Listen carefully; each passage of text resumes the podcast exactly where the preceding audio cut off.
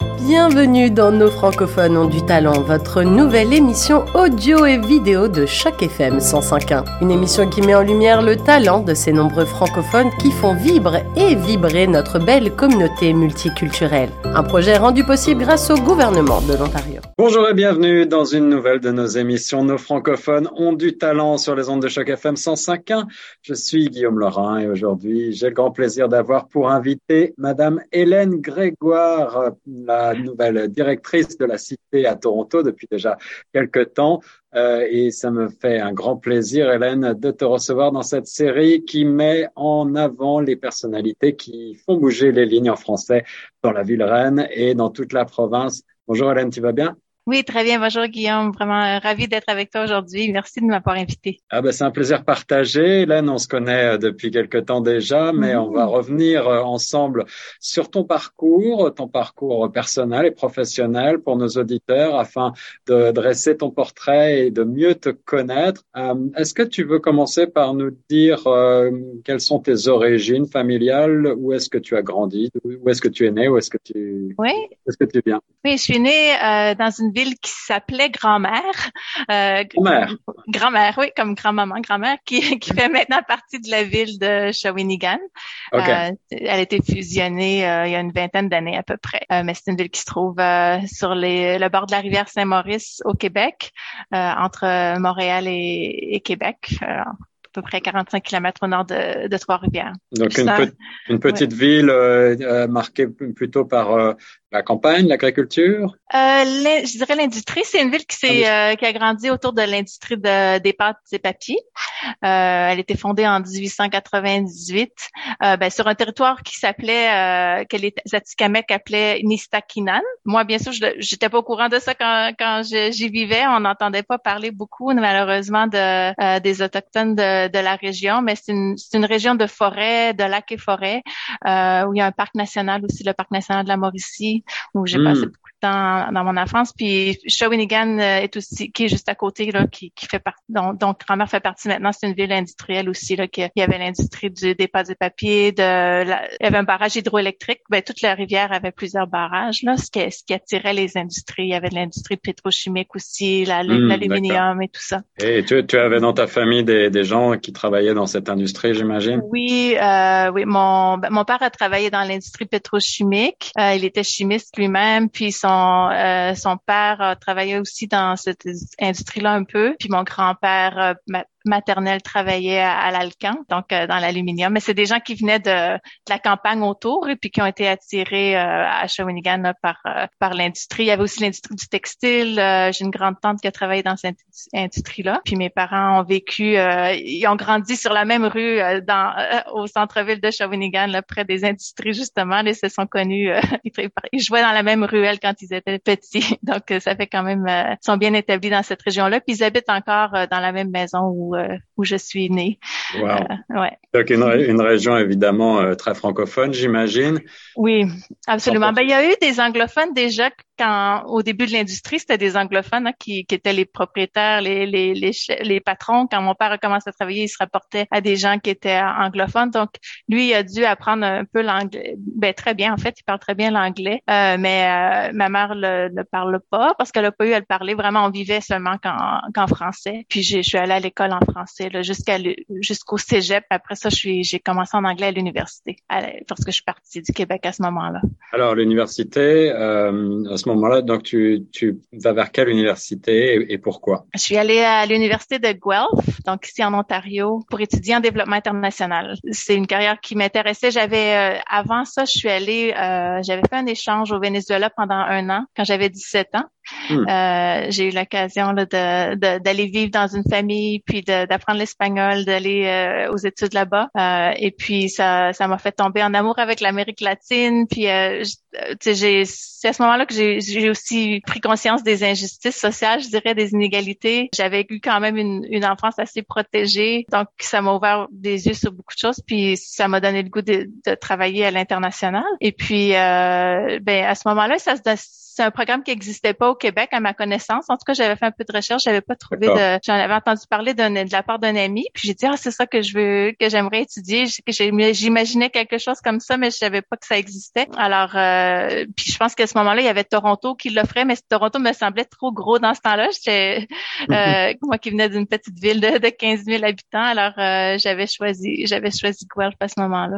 Guelph. Ouais. et quels, quels sont les grands souvenirs que tu gardes de ces études? Est-ce que c'était un enseignement conforme? Parce qu'on va certainement reparler d'enseignement, bien évidemment, c'est une des grandes thématiques mm. qui traversent euh, ta vie et ta carrière. Mais à ce moment-là, est-ce que euh, l'enseignement était euh, digne de tes attentes? Oui, j'ai beaucoup aimé mon expérience à Guelph. J'étais dans un programme qui était très, euh, interdisciplinaire, si on peut dire. J'avais euh, j'avais été exposée vraiment à plein de domaines différents là, parce qu'on étudiait la ah, ben la terminologie a changé. Aujourd'hui, on n'utilise plus ces mots-là, mais on disait dans le tiers monde dans ce temps-là. Ça fait quand même longtemps que j'ai étudié, que j'ai étudié. Alors on, on, avait comme la géographie du tiers monde, l'histoire, la politique, euh, l'économie, euh, l'anthropologie, sociologie. Alors j'ai vraiment touché à beaucoup de, de, sciences humaines et sociales. Et puis, j'ai eu l'occasion aussi de, de vivre d'autres expériences euh, à l'international. Dès ma, ma, deuxième euh, session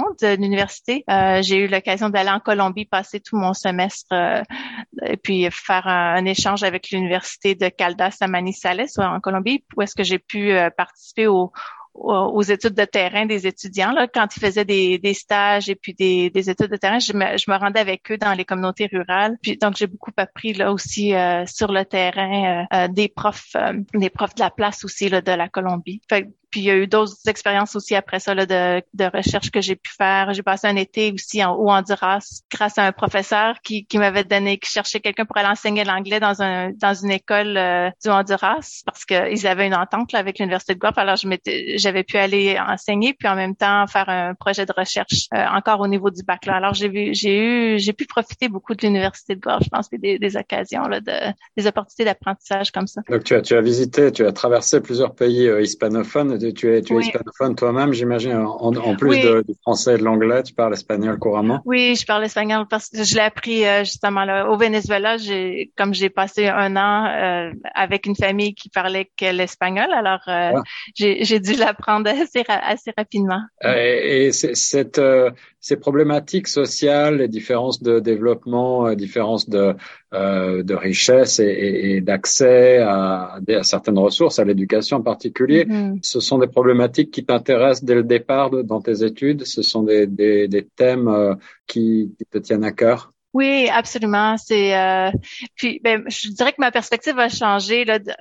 Quand j'ai commencé, je pense que je voulais un peu, euh, j'avais peut-être un peu le syndrome de, du sauveur qu'on dit là, quand je pensais qu'en venant du, du nord que j'allais aider, que j'allais j'allais faire une différence en, euh, pour aider les un peu les, les gens qui étaient moins bien nantis, mais par mais je me suis rendu compte que au fil du temps que j'avais tellement à, apprendre d'eux.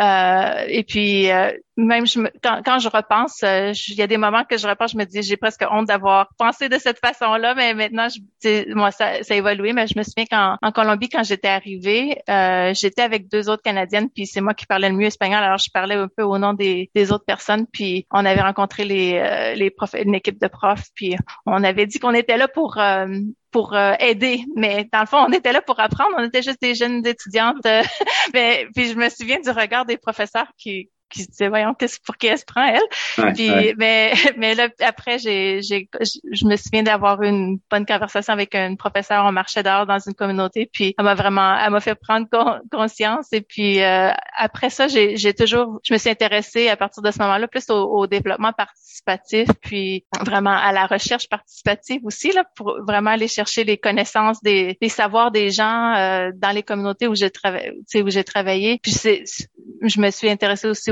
vraiment l'inclusion. C'est quelque chose, c'est un thème qui revient dans ma carrière, mais qui, qui je pense qu'il parle de ces moments-là où j'ai, j'ai voulu, voir qu'est-ce que je peux faire dans mon. C'est pas moi qui va aller euh, enseigner aux autres quoi quoi faire, mais qu'est-ce que je peux faire pour créer des espaces euh, éducatifs ou euh, ou autres qui donnent qui pour permettre de donner des voix à ceux qui en ont pas qui en ont pas eu nécessairement ou que, qui puissent s'exprimer puis puis agir sans qu'on qu'on fasse une imposition. Là. Alors ouais, ça, ça, a évolué, je dirais, au, au fil du temps. Mais, mais, si je comprends bien, au départ, euh, au cours de tes études et dans tes années de formation, tu envisages une carrière très internationale? Euh, oui, c'était, c'est vrai que c'est ce que je pensais au tout début. Et puis jusqu'à mon, je dirais jusqu'à mon doctorat. En fait, ben après mon après mon bac, euh, j'ai, fait ma maîtrise en sociologie rurale et du développement. Donc j'ai à ce moment-là, j'ai fait ma pas ma dissertation, ma thèse de, de maîtrise. Je l'ai fait au Honduras aussi. Je suis retournée une deuxième fois, là, donc j'ai passé en, neuf mois en tout euh, au Honduras. Puis ensuite, un peu plus tard, j'ai je suis je retournée aux études faire mon doctorat à l'université de Cornell, puis j'avais commencé en développement, en sociologie du développement, en pensant que j'allais continuer en développement international. Mais euh, encore là, je, là j'ai eu une j'ai une bourse cette fois-là pour aller euh, faire une étude exploratoire un peu en Bolivie puis en, au Pérou. Je m'intéressais beaucoup euh, aux connaissances des femmes sur leur environnement, les plantes, tout ça. Puis je m'étais dit que je pensais faire une recherche liée à ça, mais en me rendant faire ma mon été là exploratoire, je me suis rendu compte que vraiment c'était mon idée que j'amenais, puis c'est moi qui allais en bénéficier. C'était pas c'était pas une idée qui c'est moi qui allais avoir mon doctorat, ma thèse et puis euh, euh, continuer à ma profession, mais c'était pas vraiment l'idée de la communauté. Puis je me suis dit ah c'est pas ça que je dois faire. Je veux je dois plutôt euh, écouter autour de moi où est-ce que je suis dans mon environnement, c'est quoi les questions les enjeux que où je peux vraiment faire une différence, puis pas aller m'imposer euh, ailleurs. Alors à ce moment-là, j'ai changé, j'ai ben j'ai trouvé un poste d'assistante de recherche à l'université à Cornell, qui était avec euh, un organisme qui travaillait avec des jeunes. Puis j'ai commencé à apprendre beaucoup sur le développement des jeunes. Puis c'est là que j'ai fait un peu un un changement quand à, à, travers mon travail, j'ai eu l'occasion de de trouver un projet de recherche qui était qui était qui était pertinent, qui répondait à un besoin d'un organisme. Puis euh, puis ça m'a fait ça m'a ça m'a fait euh, dévier un peu de ma carrière internationale à ce moment-là. Puis ensuite je m'en suis séparée pendant plusieurs années. J'ai travaillé plus, j'ai été travailler dans un centre de santé communautaire ici à Toronto. Ben, en fait, je, ben là, je suis venue à Toronto. Je suis peut-être reculée un peu aussi, si tu veux. Tu es venue à Toronto quand même. Non, je suis venue, non, je suis venue à Toronto pour, euh, pour, parce que c'est mon mari qui a eu un poste euh, ici. Donc, pendant que je finissais mon, mon doctorat, lui, je l'ai connu à, à Guelph. On s'est connus pendant notre, euh, notre bac à Guelph. Puis on a fait, il m'a suivi un peu en Amérique latine un bout de temps je me suis je me suis déplacée ensuite pour sa maîtrise, puis on a fait nos doctorats ensemble à Cornell, puis c'est lui qui a obtenu un poste ici. Alors c'est comme ça que je me suis retrouvée euh, ici à, Toronto. Euh, mais c'est ça après. Donc une fois ici, j'ai j'ai pas travaillé tout de suite en développement. J'ai travaillé là, pendant plusieurs années dans un centre de santé communautaire, puis au gouvernement. Puis je suis retournée à l'international en 2017 avec une.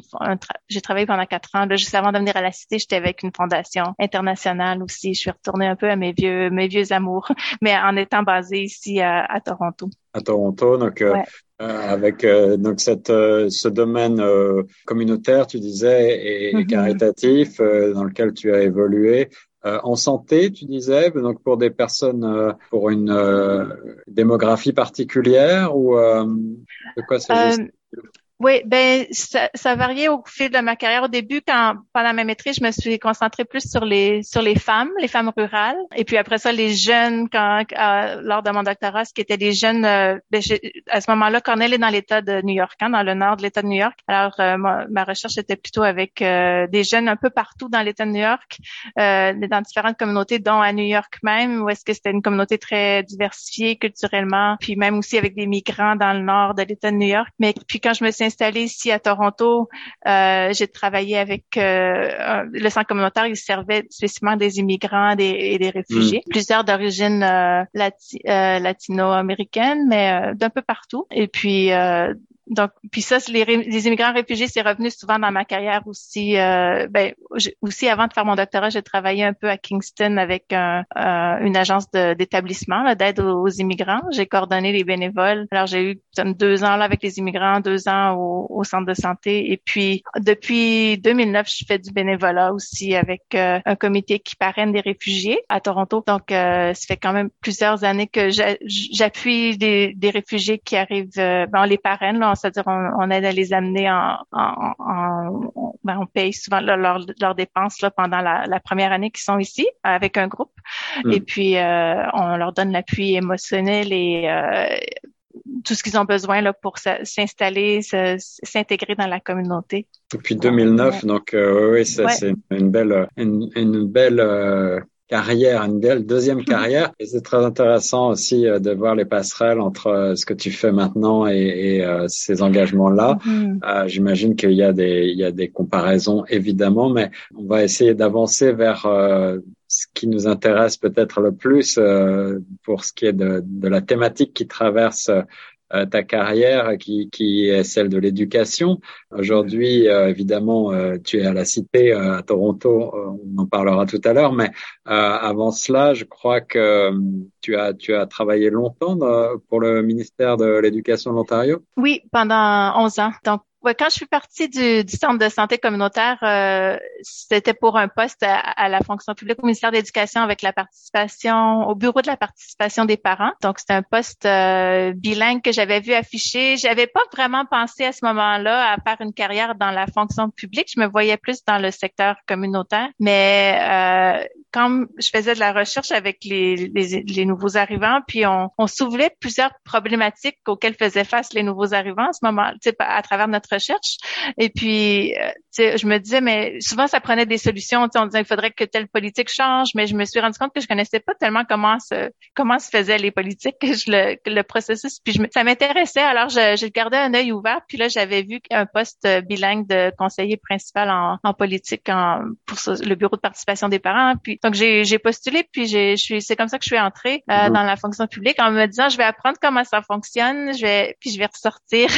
Pour pouvoir appliquer ça au milieu euh, caritatif. Euh, Exactement, ouais. Mais finalement, euh, j'ai eu des belles opportunités à la fonction publique que j'ai de, de, la participation des parents de là. Ensuite, je suis allée dans une autre euh, une autre direction. J'ai pu travailler sur la, la, stratégie de réduction de la pauvreté pour l'Ontario, sur la stratégie pour les jeunes, euh, donc différentes stratégies. Puis j'ai eu ensuite des, des postes de leader d'équipe aussi.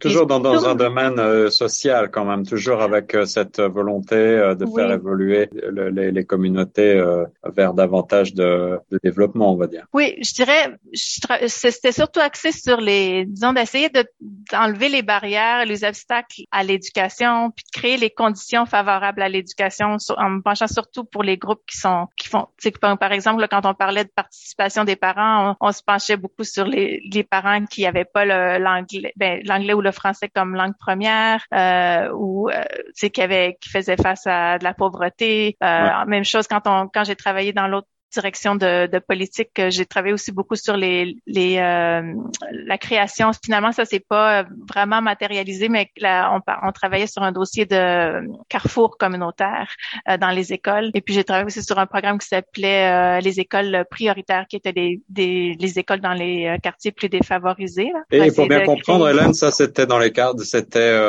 des démarches qui étaient locales ici à Toronto, qui étaient à l'échelle de toute la province. Okay. Provinciale, oui. Mm Ouais, ouais c'était provincial. Donc vraiment, c'est toujours les.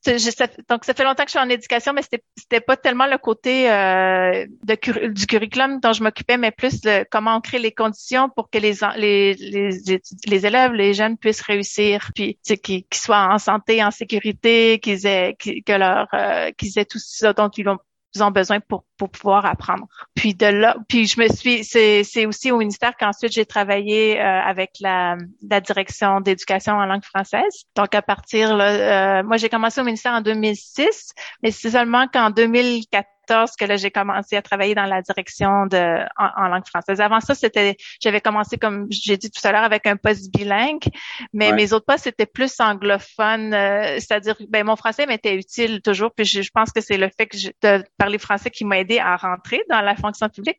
Mais après ça, j'ai je dirais que j'ai travaillé beaucoup plus en anglais jusqu'en 2014 quand je, là je suis arrivée en, dans la direction d'éducation en langue française, puis là j'étais chef de l'unité du continuum de l'apprentissage, qui était une, une unité qui essayer de favoriser la transition des élèves du secondaire au post-secondaire en français, puis de, de, mettre des appuis en place là, pour, pour garder nos jeunes engagés dans le système euh, francophone. Puis on a travaillé d'ailleurs sur la création de l'Université de l'Ontario français, puis c'est là que j'ai commencé aussi, euh, j'ai travaillé sur certains projets avec la cité, avec, avec les collèges et tout ça. Alors justement, j'allais te demander si, si tu avais des, des souvenirs particuliers de ces années-là euh, au ministère et dans, dans ces postes-là qui te revenaient en tête.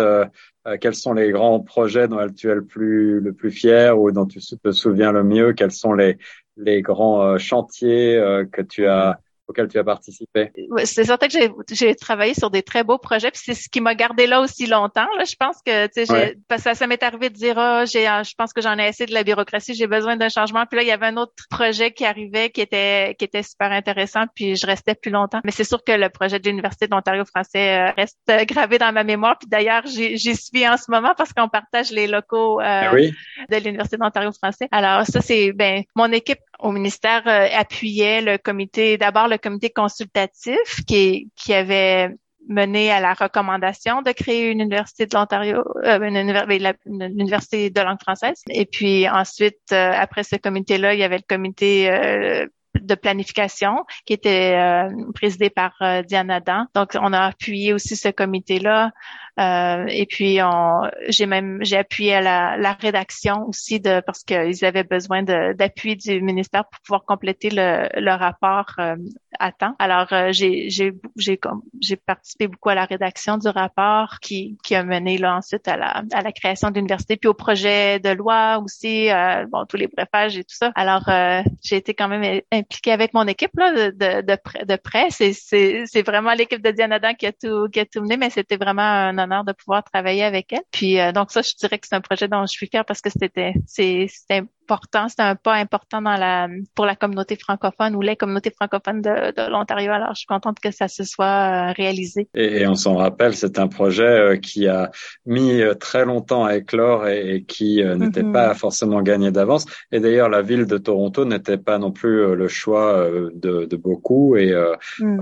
cette université, en effet, a, a, mis du temps à éclore. Alors, tu es franco-torontoise d'adoption, donc depuis bien longtemps, installée à Toronto. Avant de parler de la page de la cité, on se rapproche du présent, évidemment. Hélène, je, pour mieux te connaître euh, encore un petit peu davantage, quelques questions plus, plus personnelles sur tes, sur tes passions euh, en dehors de, du travail, en dehors de du domaine de l'éducation. Est-ce que tu es également impliqué dans la communauté francophone? Euh, tu suis ce qui se passe du point de vue culturel? Est-ce que tu as des, des goûts particuliers euh, en termes musicaux, cinématographiques euh, euh, littéraire pour mieux te connaître. Voilà quelques quelques questions plus générales sur euh, sur tes sur tes références personnelles. Oui, euh, oui, ben, j'aime beaucoup tout ce qui est culturel. Euh, je, je participe juste dans les derniers jours pour donner un exemple. Je suis allée à l'Alliance française samedi soir voir Nax Bitota, une chanteuse congolaise. C'était c'était magnifique. J'aime beaucoup la, la musique africaine en général. Puis la semaine dernière au théâtre français voir une pièce de théâtre. J'essaie de suivre beaucoup ce qui se passe là dans, au niveau culturel je suis aussi une personne qui aime beaucoup le, plein air, donc je pense euh, ça c'est peut-être moins en compagnie nécessairement, pas nécessairement en compagnie de francophones. Avec j'y vais avec ceux qui veulent bien m'accompagner, mais je fais beaucoup de kayak puis de randonnée pédestre aussi. J'aime beaucoup le cinéma aussi. quand c'est possible cette année, je pense que j'ai pas j'étais à l'extérieur, mais en général, je vais beaucoup à Ciné Franco aussi. Ah oui, bien sûr, euh, bien sûr. Et alors, une, question que je pose souvent à, mes invités, c'est de savoir quel est ton livre de chevet favori pour euh, euh hmm. avoir une idée de tes, de tes références.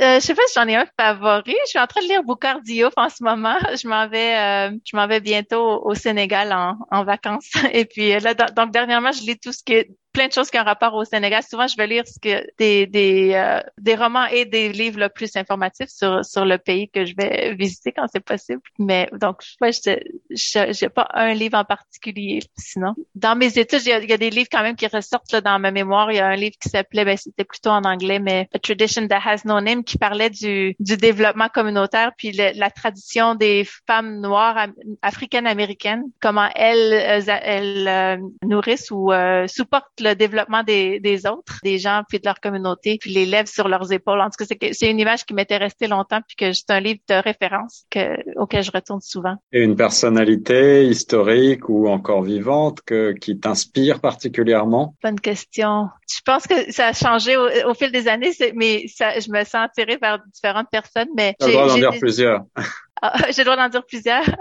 Euh, parce que quand, quand j'étais plus jeune, les gens qui travaillaient comme à l'international, genre euh, Mère Teresa ou Jean Vanier m'attiraient beaucoup. Puis là, maintenant, je suis beaucoup plus critique de parce qu'on on a découvert bien des choses au fil, au fil des ans. Mais dans la communauté ici, Diana Dan, par exemple, que j'ai nommé plus tôt, c'est quelqu'un que j'ai j'ai beaucoup apprécié. J'ai eu la chance de travailler avec elle, comme je disais, mais je, je la trouve tellement bonne. D'abord, je trouve qu'elle elle, euh, euh, elle apprécie beaucoup son équipe. C'est toujours quand elle parle de ce qu'elle a euh, atteint, réussi à faire, c'est toujours c'est son équipe qui a, qui a, réussi à le faire. Et puis elle est très, elle a une très bonne acuité politique aussi. Alors elle a des, elle a vraiment, elle a vraiment du talent d'organisatrice, coordonnatrice, et puis donc beaucoup de belles qualités que j'admire chez un leader. Là. Elle est à l'écoute aussi. Alors, il y a elle que je dirais que c'est une personne que j'admire beaucoup dans notre communauté ici. Il y en a tant, bien sûr. Alors, euh, ça fait peut-être à peu près un an, à l'heure où on parle, que tu as pris euh, les rênes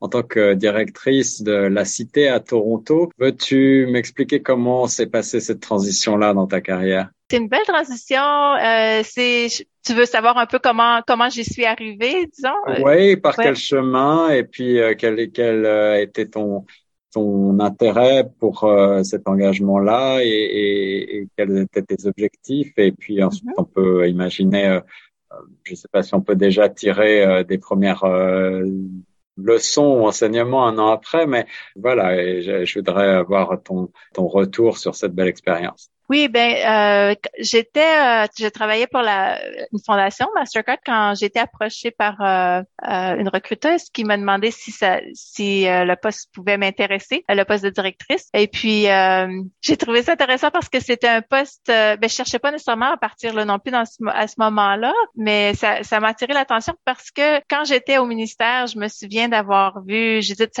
Charret qui occupait le poste à ce moment-là, puis de, la trouver chanceuse. Je me dis, oh, elle travaille sur des beaux euh, partenariats, euh, des beaux programmes. Puis je voyais qu'elle s'intéressait vraiment à enlever les barrières pour euh, pour les puis donner accès là, à, l'éducation postsecondaire aux gens, aux nouveaux arrivants en particulier. Alors je trouvais je trouvais ça beau ce qu'elle faisait. Puis je me je m'étais dit que ça serait un beau ce genre de travail que j'aimerais un jour parce que j'aime beaucoup les me retrouver dans des situations où j'ai des connexions à faire, tu sais, des liens. je trouve mon style de, de leadership, je dirais que c'est vraiment de, de créer des des liens, des puis euh, bâtir des ponts. Puis euh, puis là, euh, je trouvais que c'était ça, ça me donnerait cette opportunité là. Alors ça m'a intéressé tout de suite quand quand ils ont communiqué avec moi. Puis là, j'ai j'ai passé à travers le, le processus et puis puis vraiment ça ça a confirmé que que la cité c'est vraiment ils ont vraiment un, engagement très fort envers les les étudiants puis leur réussite. Puis puis je trouve qu'ils ont une belle approche novatrice. Puis tu sais ils sont flex ben le plus possible. En tout cas, l'équipe ici essaie d'être flexible puis d'adapter les processus euh, aux, euh, vraiment aux étudiants pour faire pour leur rendre la vie plus facile. Et puis alors euh, c'est vraiment j'ai senti là que que c'était c'était un bel environnement pour moi. Et puis, euh, donc là, ça fait déjà un an que je suis ici. Ça, ça passe vite. J'ai appris beaucoup. C'est certain que euh, même si j'étais là, liée au secteur postsecondaire quand j'étais euh, j'étais au ministère, tu sais, parce que j'ai pas mentionné, je pense, mais, quand j'étais là, dans les trois dernières années avec la direction d'éducation en langue française, ça faisait aussi partie de, de formation collège et des universités. Puis ensuite, quand je suis allée travailler à la fondation Mastercard, je travaillais beaucoup aussi euh, avec des établissements postsecondaires plus du côté là, je faisais de la recherche et l'évaluation, puis euh, c'était un autre genre de travail, mais euh, je travaillais près avec eux. Mais là maintenant que je suis à l'intérieur du système, puis que tu sais que je suis dans un poste administratif, administratif puis que je vois comment euh, comment fonctionne les euh, le système. Ça, c'est parce que c'est toutes sortes de choses auxquelles tu sais, je pense, je prenais pas le temps de penser là. De, il y a des certaines choses que c'est sûr que comme ici, je disais qu'on on va être le plus flexible possible. On a quand même des outils euh, d'Ottawa, tu sais, qui qui sont là pour des des grands des des grands groupes d'étudiants. Le collège lui-même a, beaucoup plus d'étudiants que, nous, on en a ici à, Toronto. Donc, des fois, nous, à Toronto, on peut faire les choses un petit peu différemment, mais il faut quand même travailler avec les systèmes d'Ottawa. Alors, j'apprends beaucoup comment ça fonctionne, mais c'était quand même une, très belle euh, transition parce que je trouve que les gens, tu veulent, euh, ben, m'ont beaucoup appuyé, puis ils veulent, ils veulent trouver des solutions. Tout le monde veut trouver des solutions. Tout le monde est, en tout cas, mon équipe ici aussi est très, euh, très créatrice créative et puis vraiment à l'écoute des étudiants veulent, veulent, que les étudiants réussissent. Alors c'est agréable de travailler avec des gens comme ça qui sont engagés comme ça. Et, et, quels sont les grands chantiers qui sont les tiens désormais en tant que directrice de la Cité à Toronto? Donc on rappelle que la Cité, effectivement à Toronto, est entre guillemets la petite sœur de la Cité euh, d'Ottawa. Mm-hmm. Euh, c'est un collège d'art appliqué et de technologie. Euh, et, je sais que évidemment, euh, comme beaucoup de collèges et, d'institutions euh, postsecondaires, la pandémie a beaucoup transformé euh, d'approche en termes d'éducation et de livraison de, cours. quelles sont les grandes transformations? Je crois que vous tu dis tu insisté sur cette flexibilité que vous cherchez à à voir. Mm. Est-ce que justement la période de la pandémie a accéléré encore cette euh, quête de flexibilité? Mm-hmm. euh, Oui, peut-être. Je peux commencer avec la première partie de ta question. Oui, ça fait deux questions en effet. Voilà, voilà. euh, ben, je dirais les deux. Tu demandais les grands, les grands chantiers, puis je, je peux peut-être faire le lien avec la, le double mandat, un peu de de, de la cité elle-même, qui, qui vise non seulement une main d'œuvre compétente, mais aussi qui est engagée et créative, capable de contribuer au développement. Euh, euh, économique, social, culturel de, de l'Ontario français et de la société. Puis donc, moi-même, je trouve que mon travail a, deux facettes. Il y a bien sûr le, côté le leadership académique, de m'assurer que les conditions sont en place pour pour la réussite collégiale de chaque étudiant. Donc, on a on a ben, on a six programmes euh, postsecondaires qu'on offre. Donc, c'est assurer la, la, qualité de ces programmes-là, puis d'assurer la, la, que les étudiants soient bien accompagnés, puis qu'on arrive nos processus là, avec Ottawa. Alors, il y a tous ces aspects-là. Je travaille beaucoup de près avec mon équipe. En fait, c'est beaucoup l'équipe qui fait qui, qui, fait le travail d'accompagnement des, des, étudiants. Puis moi, je suis là pour euh, pour euh, m'assurer qu'ils ont ce qu'il faut pour euh, pour bien faire leur travail aussi. Mais en plus de ce côté-là qui est plus académique, il y a tout l'aspect développement communautaire et, de partenariat aussi là, où est-ce qu'on essaie de travailler de près avec les acteurs communautaires, les employeurs de la région, les organismes, les conseils scolaires pour ben, pour répondre aux besoins, s'assurer qu'on amène des programmes qui sont qui répondent aux besoins euh, de la communauté. Puis aussi qu'on crée des, de pouvoir créer des, des occasions d'apprentissage expérientiel, d'apprentissage vraiment authentique pour les pour les étudiants. Euh, donc, euh, dans, dans une journée, je peux avoir du travail avec, euh, je peux travailler avec de près avec mes mon équipe plus pour, par rapport aux communications avec les étudiants, puis c'est d'avoir les bons outils, puis euh, tout ça. En même temps, mais ben, je peux aussi avoir des, des conversations avec euh, une garde, avec un groupe de garderie, par exemple, pour voir comment on peut les appuyer, aller chercher, aller chercher plus d'éducateurs en éducatrices en petite enfance, parce qu'on sait qu'on a une pénurie, ou, ou travailler avec le comité organisateur de, de, la semaine de la francophonie à planifier les activités. Donc ça, ça varie beaucoup, je dirais, mon travail là. C'est intéressant parce que tu sais, je, peux vraiment, euh, je suis pas une experte de contenu dans aucun des programmes qu'on offre moi-même. On a, c'est les professeurs qui sont qui sont les experts, mais en même temps, euh, comme je dois voir c'est quoi les besoins de la communauté, puis ça, ça me permet d'approfondir mes connaissances dans plusieurs domaines, là, dont, dans la petite enfance. Euh, maintenant, on a un nouveau programme qui commence en culture, ben, en technique de médias et communication numérique, un autre en santé mentale et toxicomanie. Donc, j'ai des belles belles conversations à, à, ce niveau-là. Et puis pour l'autre question, c'était par rapport à la flexibilité. Puis peut-être que là, je dirais un défi, un défi qui a qui a été amené par la pandémie. Ben, en fait, la, une des belles choses de la pandémie, je, pense que c'est qu'on a pu euh, élargir notre accès. Parce que avant, bon, avant les cours étaient offerts en personne, souvent en milieu de travail. C'est comme ça que la cité avait commencé à Toronto. C'était, ça s'appelait Mobilicité parce que c'était un programme mobile qui pouvait s'installer euh, chez un employeur. Euh, ça a déjà été à Radio-Canada, TFO, puis euh, les cours étaient donnés sur place avec des, des, des professionnels. Mais là, pendant la pandémie, tout ça a basculé en, en, ligne, à distance.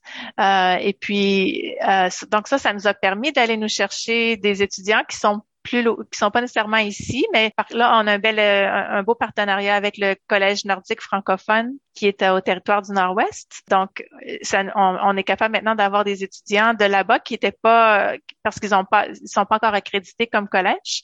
Ils n'ont pas encore non plus la masse là d'étudiants euh, pour avoir tous les programmes qu'ils voudraient avoir. Donc, leurs étudiants peuvent s'inscrire dans notre programme ici d'éducation au service à l'enfance. Et puis, on a des gens des fois des pannes à Ottawa parce que il y a des étudiants qui n'ont pas pu rentrer à temps dans les programmes d'Ottawa. Nous, on notre date commence un peu plus tard, alors ça nous permet d'aller les accepter. Donc, on a on a pu donner accès à des gens qui sont qui sont pas nécessairement euh, ici. Ben, ça c'est ça c'est super bien. Puis en même temps, ben je, euh, je trouve que là je veux aussi ramener l'aspect euh, expérientiel, euh, authentique en milieu de travail. Mais là, comme on a déjà un peu partout, c'est il faut le faire différemment. Donc on est un peu là, dedans en ce moment. c'est un, c'est un, beau défi à, avoir. Puis c'est pas impossible de le faire en, en ligne. Mais là maintenant on a aussi on, a accès au campus ici qui est super bien là, le, le, campus qui est très bien, en, tout équipé en cours modal. Mais je dirais un, petit peu un défi de ramener les étudiants sur place. Là. Certains parce que parce qu'ils sont trop loin, ils peuvent simplement pas venir, puis d'autres parce que nos étudiants sont, plusieurs d'entre eux sont, ont des, des, du travail la semaine, une famille. Euh, beaucoup de choses à concilier. Là. Donc, on, leur offre les cours la fin de semaine pour euh, leur faciliter la tâche, mais c'est quand même plus facile pour plusieurs d'entre eux de rester à la maison. Donc, je pense que c'est ce défi-là de créer des, ces, opportunités d'apprentissage-là qui sont expérientielles, puis aussi euh, communautaire, disons, cet esprit de communauté là que j'ai toujours recherché dans ma carrière, je voudrais être capable de le créer aussi là, euh, par, avec parmi les étudiants de, la cité. Puis euh, c'est je pense qu'on on, essaie encore de trouver des moyens de le faire là, de plus en plus. il y en a un bel esprit, même euh, même si les cours sont en ligne, parce que les corps se connaissent quand même, mais mais c'est, c'est différent de, d'une vie de campus. Alors on essaie on essaie de trouver des moyens de toujours améliorer tout ça, puis donner des options le plus possible aux, étudiants. Et vous avez un, magnifique campus, donc euh, je suis certain que petit à petit, mm-hmm. à mesure que la pandémie va reculer, les euh, les cohortes vont reprendre l'habitude de se rendre sur place. Euh, six programmes à la Cité à Toronto, tu le mm-hmm. disais, Hélène.